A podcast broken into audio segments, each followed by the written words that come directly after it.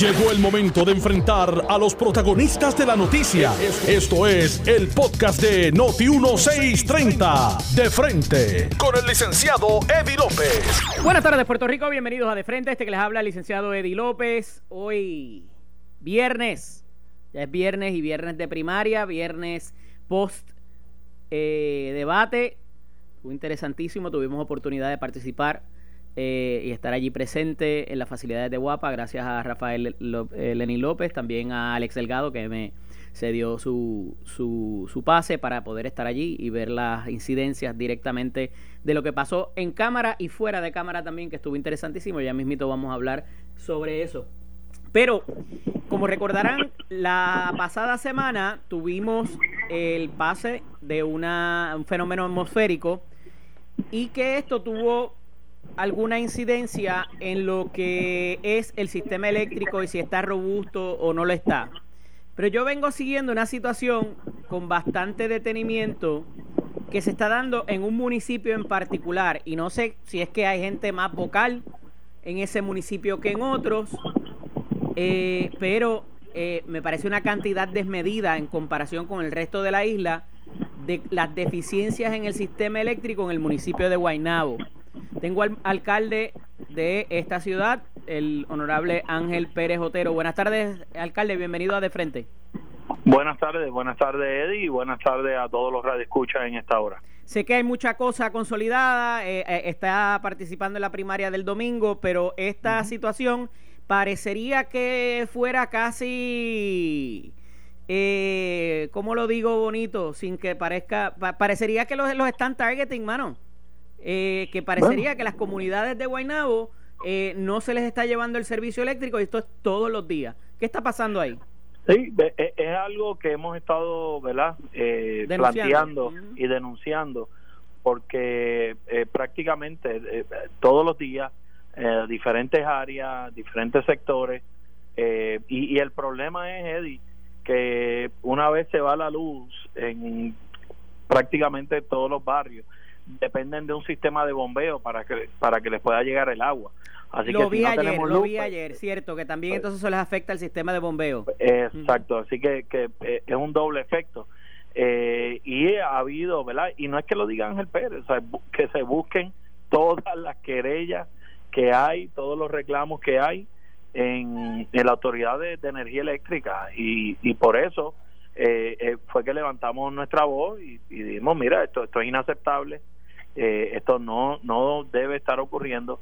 Eh, y a esos efectos pues, pues mira el, director ejecutivo que, obviamente renunció eh, se disponía la esta semana a reunirse con conmigo para presentarme varios proyectos de, de la autoridad verdad para para ver cómo podíamos mejorar esta situación pero pero tú no sé si escuchaste la, las razones que él dio que sí en un por un en un momento dado pues hacen falta unos proyectos y una de las razones que dio también pues, pues fue la, la primaria, eh, que a mí me sorprendió muchísimo, ¿verdad? El, que aceptara de, de esa manera el, el, que una de las problemáticas aquí de energía eh, se debía a las primarias, pero pero alcalde, vamos a eh, detenernos ahí un momento y vamos a hablar en plata, porque ciertamente es importante que la corporación pública esté descabezada, ¿verdad? O en lo que entra la persona nueva, si es que va a tener el liderato para resolver muchos problemas allí. Pero aquí hay, esto se está dando en el medio de una situación política. No nos podemos abstraer de que uno de los candidatos que está corriendo contra usted trabaja para la corporación pública y tiene un puesto que tiene que ver con las brigadas, eh, particularmente, y el restablecimiento del servicio donde hay averías.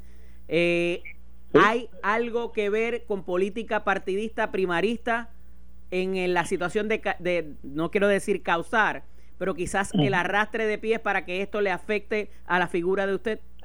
Bueno, era e, era algo insólito que después del apagón que hubo el pasado miércoles y, de verdad y de la tormenta el jueves, eh, Guainabo fuera uno de los municipios con más sectores apagados eh, de toda el, área metropolitana y prácticamente casi de, todo Puerto Rico.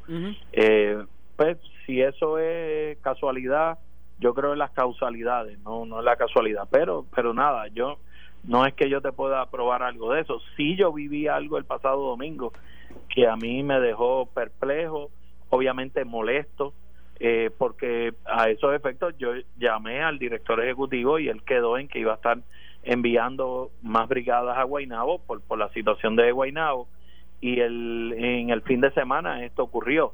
Eh, para mi sorpresa, el pasado domingo, esta brigada estuvieron esperando horas, horas, para que, bajara una orden de, servicio y allí se presentó el candidato, ¿verdad? Que es el supervisor de, de Guaynabo y que todo es, pues, pues, va a través de, de él aquí en Guaynabo y, y simplemente pues hubo un reclamo de seguridad, el ingeniero pero eso, eso obedece a la posición que él ostenta o es que hay alguna directriz de que todo lo que pasa en Guaynabo tiene que ir a través de él. Bueno, eh, tiene que haber alguna directriz porque si él es el supervisor. Obviamente él es el supervisor de brigadas en, en Guaynabo, así que debo pensar que la decisión de la autoridad fue que todos los trabajos de servicio, pues, pues entonces fueran a través de, de él. Eh, y eso se, se, nada, esta brigada lo, lo estaba haciendo solo que había estado pidiendo una, una orden adicional y él pues, pues se tardó este punto. Bueno al final no se la dio. Y frente a mí le dijo al ingeniero eh, el ingeniero le, le indica mira sí nosotros tomamos las debidas precauciones y todo lo de seguridad él decía que no así que eso es un issue verdad interno eh, pero el ingeniero le, le dijo que sí que, que le había tomado y que nada que, que le diera otras órdenes si era que tenía que tomar alguna otra otra acción, pues, pues él lo iba a hacer. Alcalde, pero, estamos, estamos a una semana de ese paso que no fue, ¿verdad? Hubo mucha lluvia, hubo áreas impactadas de deslizamientos y demás, pero digo, y hay una área que es bastante rural en Guaynabo, pero no todo es así. Muchas de las situaciones que se han informado tienen que ver con el subir y bajar machete. Claro, hay que hacer un trabajo, no es simplemente darle al switch, hay que hacer, pero eh, contra, ya llevamos una semana. Sí, y sí, todavía no, hay muchos servicios, muchas, muchos, muchas áreas sin servicio. Oye, como, como te indiqué, o sea, que frente a mí él le dijera, punto, no te voy a dar más órdenes de servicio. O sea, cuando lo que están es ayudando, cuando pues, pues, pues si se tiene que tomar alguna otra medida, pues, pues que la tomen. Pero, pero eso para mí fue indignante e inclusive, o sea, yo, la, la gente que me conoce, o sea, yo yo a mí lo, que me gusta es trabajar, es servir, eh, eh, hay que ser sensible ante la gente. Y yo se lo dije a él, le dije, oye, esto se acaba el domingo, la primaria se acaba el domingo. lo importante ahora, vamos a echar un lado la política y vamos a trabajar por la gente. Y aquí yo logré que, que enviaran dos brigadas adicionales para atender las necesidades de nuestra gente de Guaynabo. O sea, no te puedes trancar de esa manera, pues, pues nada, se trancó tuvieron que enviar a otro a otro supervisor o sea yo yo lamento muchísimo esto para mí fue indignante eh, porque para mí es, una muestra de insensibilidad que raya hasta para mí hasta lo criminal pero pero bueno Alcalde, ¿cómo esta eh, persona tiene tanto poder? O sea, ¿aquí hay algún asunto adicional que tiene que ver quizás con la guerra entre Pierluisi y Wanda Vázquez? ¿Que uno apoya a uno y otro apoya al otro? ¿O, pues, cómo está, pues, cómo está pues mira, no, yo, yo no quisiera pensar eso. Eh, pero, eh, mira, lamentablemente le han pero dado. dos más dos son cuatro. Dos más dos son ah, cuatro. bueno, bueno, claro, claro, claro, claro. ¿Usted apoya a quién en la guerra primar en la, en la, en la contienda primarista del PNP? Bueno, yo yo apoyo al licenciado Pedro Pierluisi. Ok. Este, y pues, pues obviamente sí, se han visto eh, personas ligadas a la campaña de la gobernadora con él, pero pero nada, yo yo no, oye, no quiero pensar que es eso o sea, yo quiero pensar que es la primaria interna y que pues él eh, piensa que de esa manera eh, puede ganar adeptos para que la gente le agradezca que él entonces puso la luz. Mira, yo no estoy con esa. Si él entiende que puede ganar, ah, pues, pues, fantástico. Yo lo que necesito es que se le ponga la, luz a la gente y, ya yo se lo dije a él. Hay que dejar la política a un lado y hay que trabajar por, por el pueblo. Así que eh, eso es lo, lo importante en estos momentos. Y mira, gracias a Dios, Eddie ya eso este próximo domingo eh, la gente yo sé que va a salir a votar y no va a mirar hacia atrás, no va a mirar hacia el pasado, punto. De tal palo tal astilla. Esto esto no ya hay que dejarlo atrás. Este no podemos regresar a esa administración de abuso de poder. Tú sabes lo que es que yo tenga que en una semana pagar otra parte de la demanda sobre 500 mil dólares, eh, sobre medio millón de dólares de hostigamiento sexual de una demanda de uno de los ONIL. No, eso hay que dejarlo ya en el pasado. Alcalde, a eso eh, quería ir, ir a las finanzas, pero evidentemente la, carencia de servicio eléctrico le afecta, como usted muy bien dice, el servicio de agua. Le afecta también el servicio de salud, porque obviamente eh, hay varios eh, hospitales, ¿verdad? Y centros de tratamiento en la, en la periferia. Tiene también un aspecto de seguridad, de ornato, de muchas cosas que, que una cosa, unas cosas traen las otras, ¿no? Eh, pero en términos de las finanzas, usted eh, escogió un municipio con, una, con unos retos bastante grandes, eh, con una nómina bastante alta también. ¿Cómo eso ha ido... cayendo también con los retos naturales que hay por estar en quiebra, la Junta de Supervisión Fiscal, congelándole fondos. ¿Cómo, cómo va esa parte? Cuando llegamos, eh, nos encontramos con muchos retos. Eh, primero el déficit y ahí están los estados financieros, ¿verdad? del municipio eh, que demuestran la situación deficitaria del municipio. y tú sabes que a menos de 30 días nos cayó Irma, María, ahora pandemia, terremotos, pero no empecé a eso, nosotros comenzamos a hacer ajustes, comenzamos entonces a enfocarnos en desarrollo económico, Aquí el año pasado, gracias a Dios, se establecieron sobre 400 nuevos negocios que nos ha ayudado en la parte de los ingresos del municipio. No es que se haya atendido toda la situación deficitaria, pero sí hemos establecido prioridades. Y por eso tú has visto que comenzamos a cambiarle la flota a la policía para que no se afecte la seguridad, la flota a, eh, a, lo, a lo, que son ornatos, desperdicios sólidos, reciclaje, eh, que son servicios directos eh, hemos estado trabajando en cada uno de, los sectores aquí, de, los barrios. tenemos algún tipo de, proyecto, de obra eh, en los barrios, aún con los empleados, Eddie. En el presupuesto que nosotros llegamos era cero para el bono de verano de los empleados. Eh, ya le habían bajado a la mitad el bono de Navidad, le habían eliminado el enfermito. Y nosotros los beneficios, ¿verdad? Poco a poco lo hemos estado restableciendo y hemos ido aumentando los beneficios a nuestros empleados. Así que eso está en administración, eso es tu poder trabajar hasta donde te dé la, la sábana, como uno dice. ¿Han tenido que, cesantear empleados, alcalde? No, no, esto sin cesantear empleados, esto sin tomar un solo centavo prestado eh, y sin verse afectados los servicios a nuestra gente. Eso es lo que nosotros le hemos presentado al gobierno, un, eh, ¿verdad? Al pueblo, perdón, un gobierno honesto, un gobierno sensible ante las necesidades del pueblo y sobre todo eh, de establecer prioridades y de trabajar por, por nuestra gente. Eso es lo que nosotros estamos haciendo aquí en el municipio de, de Guaynabo. Alcalde, ¿qué pasa después del lunes en el PNP? ¿Se pueden sacar esas heridas de tratar de meter gente presa, de referidos, de... Eh, eh, yo lo veo complicado, ¿verdad? En otros años lo han hecho, pero no a este punto, no ha recrudecido que yo recuerde a, esta, a este nivel. Aquí yo, yo te adelanto, los alcaldes vamos a tener un rol bien importante. Estoy de acuerdo. De, de tu poder ir, verá, uniendo eh, todas las facciones, como yo lo he dicho aquí en Guaynabo. Eh, yo tengo personas que están apoyando a la gobernadora, personas que apoyan al licenciado Pedro Pierluisi, pero yo les he dicho a ellos, lo yo no quiero pelea entre los equipos de trabajo, yo eh, la campaña importante y así yo se lo he dicho es, la de este servidor como alcalde porque después del lunes hay vida ¿sabes? y hay algunas personas como que se olvidan de eso y piensan que, que el, mundo se va a acabar el, domingo no hay hay vida así que los alcaldes vamos a jugar un, rol bien importante en lo que es la la unión de, del partido de las diferentes facciones y eh, de presentarnos como la verdadera alternativa en noviembre para, para el país. Va a estar complicado, alcalde. Va a estar bien complicado. Ah, no, oye, nada, las consecuencias de todo esto que hemos visto en los últimos días nada más, eh, que si corporaciones fantasma y gastos no reportados en el Contralor van a tener su consecuencia a lo mejor de dos a tres meses.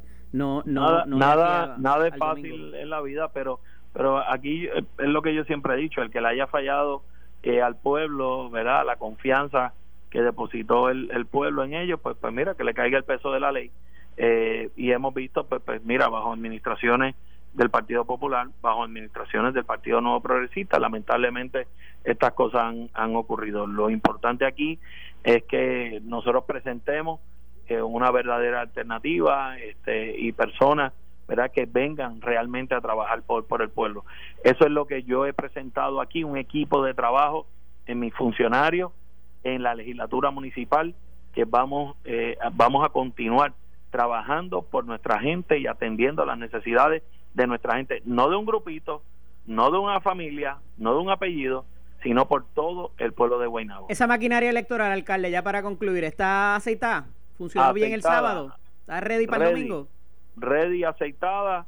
Este, así que nada, estamos en los punteros, la transportación, todo eso. Todo, todo, transportación, movilizadores, los funcionarios, eh, todo. Esta, esta tarde tenemos, ¿verdad? Un tipo de cierre con un rally desde las 4 y 30 allí en la, en la rotonda de, de Olvina este y así pues, pues, nada pero están todos nuestros funcionarios debidamente orientados eh, y ready para el domingo defender no tan solo Ángel Pérez es defender la voluntad de un pueblo y defender la, la democracia hacer las cosas correctas le deseo mucho éxito, alcalde. Sabe que tengo mi candidato para el precinto 7, ¿verdad? Que está, huelga decirlo, pero eh, además de eso, mucho éxito en las ejecutorias y, cariños para allá, para la familia. Un abrazo. Claro que sí, no, no hay ningún problema este y estaremos estaremos trabajando. Dios mediante. Muy bien. Muchas muchas bendiciones. Amén, igual. Era el alcalde de Guaynabo, Ángel Pérez Otero, un poco eh, hablando sobre la, la, la, carencia del servicio eléctrico, que, que parece mentira que que a, semana, a una semana de este fenómeno atmosférico todavía eh, haya ese padecimiento y que parece a todas luces que pudiera ser creado o mediante un arrastre de pies que no se haga lo que se tiene que hacer. Vamos a ir a la pausa. Cuando regresemos, hablamos sobre el debate un poquito y en el tercer segmento vamos a tener a nuestros amigos Alan Maccabi, ex secretario general del Partido Nuevo Progresista, y al director de campaña, al director de plataforma de la campaña de la gobernadora Wanda Vázquez, el licenciado Raúl Márquez, a ver qué nos tienen que decir de cara a horas de lo que va a ser la primaria el próximo domingo. Regresamos en breve, no se vaya nadie. Estás escuchando el podcast de Noti1, de frente, con el licenciado Eddie López. Estamos de regreso aquí en De Frente, este que les habla el licenciado Eddie López. Estuvimos hablando con el alcalde de Guaynabo, Ángel Pérez, en el primer segmento acerca de los problemas que tienen con el sistema eléctrico allá en el municipio y sectores aledaños, porque toda esa ruralidad conecta con Bayamón, conecta con Aguas Buenas y todas esas áreas eh, que en efecto, ¿verdad? No se sostiene de que tengan estos problemas en, por tanto tiempo, eh, ya después del paso de lo que fue la tormenta tropical Isaías. Ayer se da el debate decisivo en Guapa Televisión. Eh, fue un junte del el vocero de Guapa, obviamente, que sirvió como como, ¿verdad? Eh, sede y también estaba Noti1 allá, estábamos auspiciando el debate, eh, participó el compañero Jerry Rodríguez, estaba la compañera eh, Yari Clemente, Rivera Clemente, estaba también Silvia Verónica Camacho y como, como host o como moderador estaba Rafael Lenín López. Y se dieron muchas, muchas incidencias eh, desde temprano, cuando se estaban entrevistando a algunos de los portavoces de cada campaña, también eh, los analistas que estuvieron allá presentes, eh, estaba el compañero Iván Rivera, entre otros, también estaba Leo Aldrich, estaba el ex senador Ángel Rosa, estaba la ex senadora Suela Boy, entre otros, habían, estaba el ex gobernador Aníbal Acevedo Vilá también. Eh, y pues, eh, como siempre, se dan unas dinámicas interesantes por razón de que cada campamento tiene sus portavoces y sus figuras clave que demuestran apoyo a esto. Eh, una vez ya tomaron sus posiciones y previo a comenzar, tengo que decir que el ambiente no estaba cargado, no había ningún tipo de animosidad aparente entre los mismos. Eh, y esto se desarrolló, los incidentes que hemos visto reseñados en la prensa escrita, radial y televisiva de hoy, eh, fue una vez ya comenzadas las preguntas y comenzado el debate. Eh, y pues hemos visto lo que hemos visto. Yo creo que hay unas instancias particulares que definen lo que fue este debate. y la más importante y la que más recalco es el final del debate, cómo terminó. Cuando los tres eh, participantes van a, culminar eh, y van a de alguna manera hacer un gesto de cortesía. La alcaldesa de San Juan decidió eh, dar la media vuelta y seguir a atender la prensa y no, y no saludar ni siquiera por cortesía a el alcalde de Isabela eh, Carlos Delgado Altieri, no bien así lo hizo con el senador Eduardo Batia sin ningún problema. De hecho, había una camaradería entre ellos dos muy, muy, muy continua. Eh, a pesar de que también fue de alguna manera incidió con unos cuantos eh, jabs, ¿verdad? Para con el senador Batia Gautier, como hemos visto reseñado.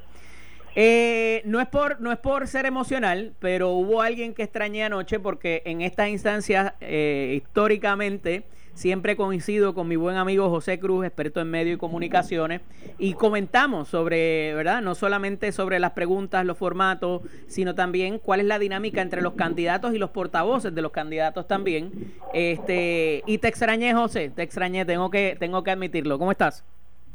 Buenas tardes, Eddie. Buenas tardes a todos los amigos de De Frente por Noti 1630. No solamente lo que dicen los candidatos, sino lo que dicen los portavoces, pero ese esa conducta no verbalizada, ese diminor de ellos, pues eh, deja mucho que, de, verdad, que eh, informa bastante de cómo va a ser la tónica y cuál va a ser eh, la actitud de cada uno de los candidatos. Aquí esto se ha dado atípicamente por la situación de la pandemia. No ha habido política tradicional, no ha habido inclusive medida de resultados que uno pueda decir, ah, pues mira, eh, esta misma, estos mismos números en el año, en el otro ciclo electoral, en el previo, o sea, porque todo cambió, nuestra realidad ha cambiado y no podemos, eh, ¿verdad? Hay cierta desconfianza, inclusive en lo que son los sondeos y lo que son las encuestas, porque mínimamente no se están haciendo presencialmente, se está haciendo por llamada o a través de, de cierto tipo de de cercanía o no cercanía con la persona encuestada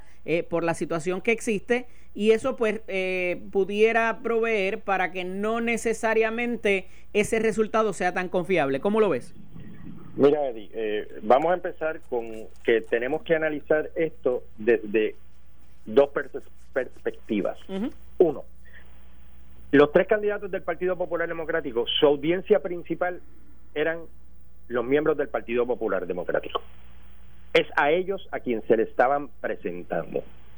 O sea, yo no puedo aceptar un análisis de una persona que no pertenezca al Partido Popular Democrático de una manera objetiva, porque está viendo otros escenarios que no era lo que estaba pasando allí. Era el segundo debate, era la segunda oportunidad de ellos tres de hablarle finalmente a 72 horas del evento electoral del próximo domingo. Así que cada una de las estrategias de las tres campañas estaban planificadas, debidamente organizadas y con algún propósito en particular cada una de las tres. Difiere un poco del sentido de los sondeos, aunque no existe el término científico de muchos de ellos, definitivamente llevamos un mes y medio teniendo una tendencia en los sondeos informales a favor de un candidato. Hay una encuesta que está corriendo por aquí, que supuestamente es científica, que sale publicada hoy también en el periódico El Vocero, que es la única ausencia de la encuesta tradicional del periódico El Nuevo Día que decidió no hacer una encuesta. Eso lo voy a dejar meridianamente establecido. Ahora, yendo entonces al análisis de lleno del debate eh, ayer, mucha gente que vi en las redes y mucha gente hoy comentando. O sea, eh, eh, José, hasta ahora, hasta ahora donde ibas es que es cuál era la expectativa conforme a los números que habían con la ciencia que utilizaron ¿Cuál era la expectativa de cuando esos tres seres llegaran allí a enfrentarse? Con un formato distinto también, que tenemos que analizar eso.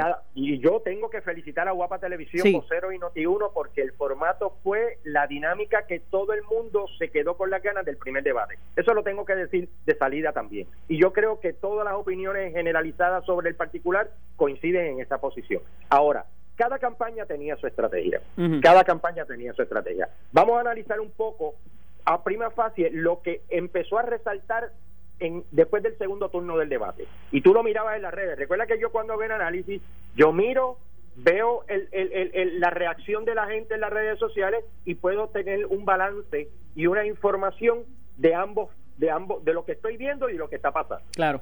Vimos a una alcaldesa que vino en una actitud de dispararle a todo lo que se moviera.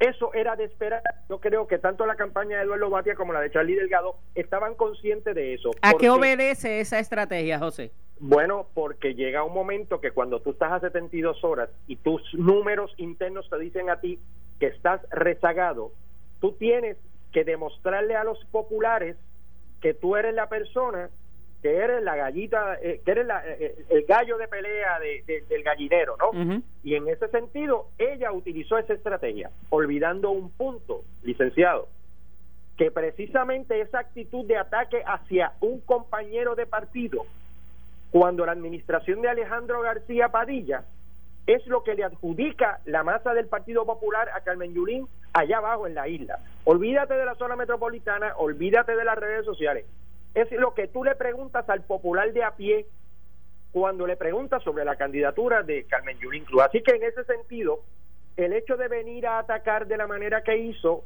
eh, creo que fue errado porque sigue la impresión entonces de que a Mansalva ella no le importa que sean compañeros de partido. Esto no era un debate contra Pedro Pierluisi ni contra Wanda Vázquez.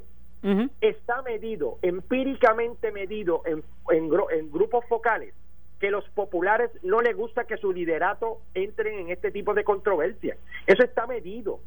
Así que yo entiendo que en ese, en ese sentido la campaña de Charlie Delgado tiene esa información y decide, la, eh, toma la decisión de que el, el, el, candidato eh, Charlie Delgado no le conteste los ataques a la que supuestamente por percepción no tiene una oportunidad en esta contienda, que la contienda está entre dos. Y eso son estrategias meramente estrategias que están escritas en los libros. O sea, tú no le contestas, tú no pierdes tu tiempo eh, eh, contestando ataques. ¿Qué pasó sobre esa estrategia? En un momento dado, Carmen Yulín se viró, de las pocas veces que se viró hacia Eduardo Batia, y fue a un ataque frontal sobre Eduardo Batia, hablando de la moralidad. Y las expresiones fueron las siguientes. Tú no tienes la altura, la altura moral para hablar de transparencia cuando siendo presidente del Senado, legislando para energía eléctrica, eras bonista. ¿Ok? ¿Qué sucedió inmediatamente después de ese turno de Carmen Yulín? Eduardo Batia perdió dos oportunidades en dos turnos en una garata directa con ella, con interrupciones de los periodistas, con interrupciones del moderador, pero fueron dos turnos al bate que ellos dos se enfrascaron en esta lucha. Mientras entonces vimos un candidato, al tercer candidato, mirando y sencillamente utilizar una expresión como que esto es lo que no quiere el país. Aquí vinimos a hablar de nuestras propuestas. Con una oración, yo creo que mató ese momento. Si tú me preguntas a mí sobre los ataques de Carmen Yulín a los dos, a mí me parece que fue demasiado fuerte y contundente el ataque hecho a Eduardo Batia en comparación con los 5, 6, 7 ataques que le hizo al, al, al, al candidato del Partido Popular, Charlie Delgado. José, pero habíamos, y esto lo habíamos hablado antes, o sea, cuando tú estás adelante y tú sabes que estás adelante, tú no te detienes a contestar ataques de alguien que, está atrás porque entonces mínimamente le estás dando el standing. Entonces, fíjate que, han criticado también en la mañana de hoy el asunto de que Charlie Delgado dejaba pasar dos o tres eh, momentos para contestarle a ella. ¿Quién eh, hace el análisis? No, no, en efecto. Partido Popular. Pero eso también es una estrategia, porque yo estoy seguro que esa campaña le dijo, mira, ella va a venir a dar eh, Barrecampos como lo hizo desde dos días antes previo. Y le dice, no le contestes porque eh, no haces engage. y se queda ahí. De hecho, los ataques de ella, de los que estuve contando, casi ninguno tenía que ver con la pregunta que había establecido él o la periodista. Correcto, correcto, Eddie. Eso es lo que te dije en un principio. O sea, dentro de los ataques, de los 5, 6, 7 ataques sobre Charlie Delgado, mira la diferencia. Eran nimiedades sobre administración, pero el ataque que hizo contra Eduardo Bata fue contra su carácter. Se le dijo, tú no tienes la altura moral. Ahí fue contra, contra contra contra el, asunto no personal sino de, del carácter de Eduardo Batia y perdieron ahí hubo dos dos ruedas de preguntas que los dos estaban enfrascados en una pelea otro punto que es bien interesante y, y, y tú lo mirabas en las redes sociales inmediatamente después del tercer turno del debate era que se veía una clara estrategia de dos de los candidatos sobre un candidato. Yulín atacando al, alcalde de Isabela, Eduardo atacando al alcalde de Isabela a menor grado, a menor grado. Pero ¿cuál fue la reacción de la gente que hace opinión en el país? Aquí claramente estamos viendo dos candidatos que saben que no están atrás en unificación en contra del que está al frente. eso fue el análisis rápido. O sea, y vuelvo y te repito, yo puedo aceptar que todo el mundo analice el debate, pero es, tienen que pensar en su análisis, en lo que está pensando el elector del Partido Popular que lo está viendo. No podemos hacer una comparación del debate de anoche con un debate a la gobernación entre múltiples grupos eh, eh, y, tendencias políticas. Esto no es un debate entre un popular, un PNP, un independentista y, los otros miembros de los otros movimientos políticos. No lo es, no puedes hacer la comparación. ¿A En ese momento habrá sus distintas estrategias de parte de los que salgan electos el próximo domingo. Pero este debate a 72 horas que, que óyeme, te levanté bandera la semana pasada y te dije 72 horas antes de un evento electoral. Es un debate muy, muy, muy peligroso, porque a 72 horas el libro básico de campaña te dice que estás en un momento de no mistake. Tú no puedes cometer un error porque te puede costar. ¿Me sigues? Y en ese sentido yo tengo que mirar la estrategia de Charlie eh, Delgado precisamente en esa dirección para hablarle a los populares. Yo no voy a cometer un error de ponerme el tú a tú. Eduardo, por, por, por otra parte, cometió ese error y vuelvo y te repito, fueron dos turnos eh, eh, de un toma y dame sobre un tema que todavía hoy no ha podido estar claro dentro de la mente de la gente que vio el debate y que habla sobre el tema de la cosa de los bonos y energía eléctrica. es un tema que le ha calado muy fuerte a la campaña eh, eh, de Eduardo Batia. Así que vuelvo, ayer este debate era estrictamente tal vez para el popular que aún no estaba decidido, que yo entiendo que a 72 horas yo creo que todos los populares están decididos, solamente eh, eh, había que marcar, que Eduardo lo hizo muy bien, marcar la diferencia, y Yulín también lo hizo, pero tengo que admitir, ellos dos estaban hablándole al popular, no al que ya está decidido, al que no estaba decidido pensando en que vas a votar el domingo pero pensando en las elecciones de noviembre. Y ambos se atribuyeron ser las personas idóneas para poder ir en contra del candidato del Partido Nuevo Progresista y del resto de los candidatos. En eso, ellos dos tuvieron esa oportunidad de hacerlo. José, evidentemente, pues iba a estar matizado por hacer algún tipo de diferencia. El debate anterior se caracterizó por hacer la diferencia de, mira, esta gente se están matando, nosotros podemos hablar de ideas y de por qué nosotros buenos para el país. Eso, eso se fue a la, por el retrete. Pero entonces, habiendo tomado este otro tipo de estrategia, que me parece que desde un principio ah, los tres candidatos la delinearon por dónde iban, en el caso de eh, Charlie Delgado, no engage en el ataque. En el caso de Yulín, atacar desde el principio. Y en el caso de Eduardo, explicar ciertas cosas que eh, son técnicas y, que, no estaban claras. Eh, ¿Quién prevaleció en su estrategia, según tú? Yo creo que cada uno de ellos se mantuvo quizás dentro de las instrucciones que le pudieron haber dado a las personas que lo prepararon. Yo vuelvo a tener que reseñar el hecho de la contestación de Eduardo al ataque de Yulín, que le, le, le cortó la oportunidad de aprovechar para continuar hablando de las ideas de los que se estaba hablando en los temas y tuvo eh, dos turnos donde entró en, en, una en una en una disputa cara a cara con la alcaldesa eh, eh, por dos ocasiones con, por dos ocasiones corridas. Eso tengo que reseñarlo y levantarlo como una bandera dentro.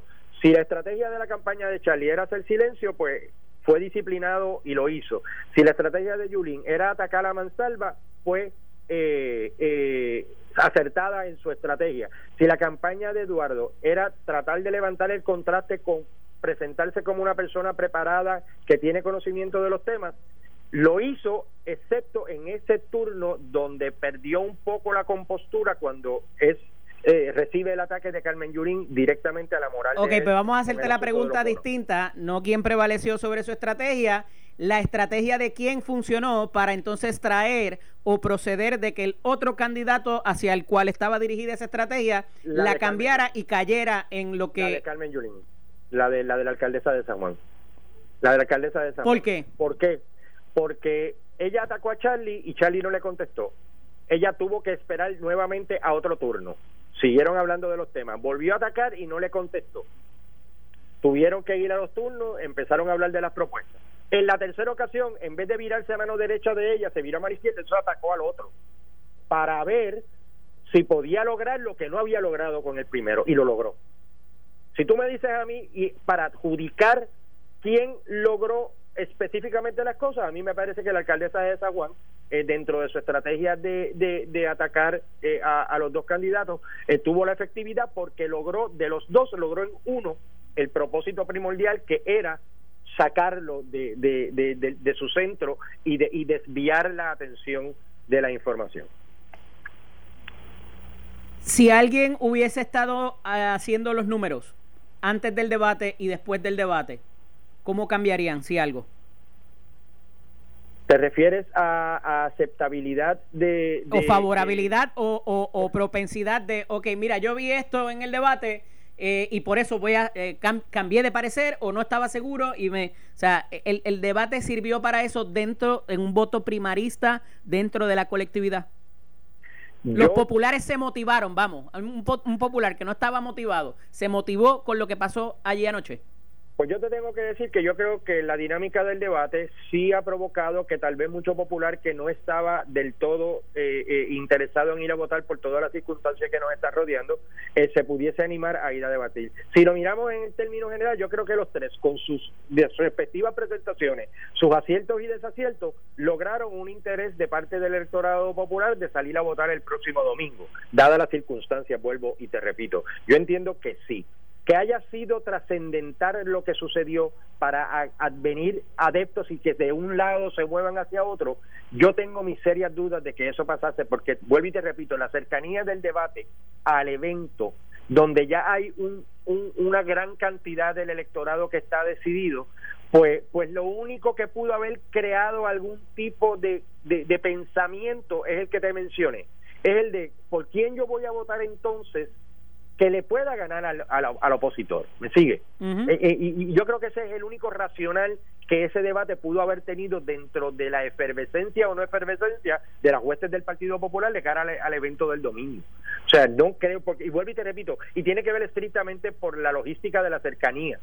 O sea, de, del evento, eh, que ya era fue a, a 72 horas plazo de, de, la votación, del inicio de las votaciones el próximo domingo a las 8 de la mañana. Así que en ese sentido, pues, pues era un riesgo, era un riesgo más que un que un asertivo. Era, era, era más riesgoso exponerse y cometer un error a lo que pudiese lograr cada uno de ellos con sus huestes y con las huestes del opositor.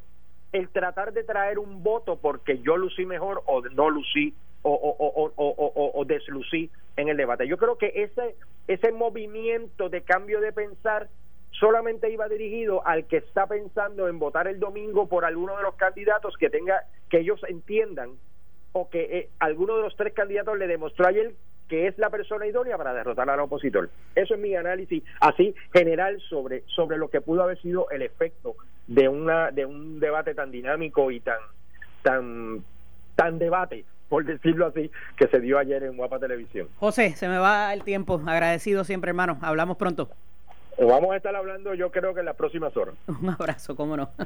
Eres el amigo experto en medios y comunicaciones, el analista invitado siempre acá que me, me me, sustituye cuando yo lo necesito, así que un, agradecimiento a él también por eso. Esto fue el podcast de Noti1630, de frente, con el licenciado Eddie López. Dale play a tu podcast favorito a través de Apple Podcasts, Spotify, Google Podcasts, Stitcher y notiuno.com.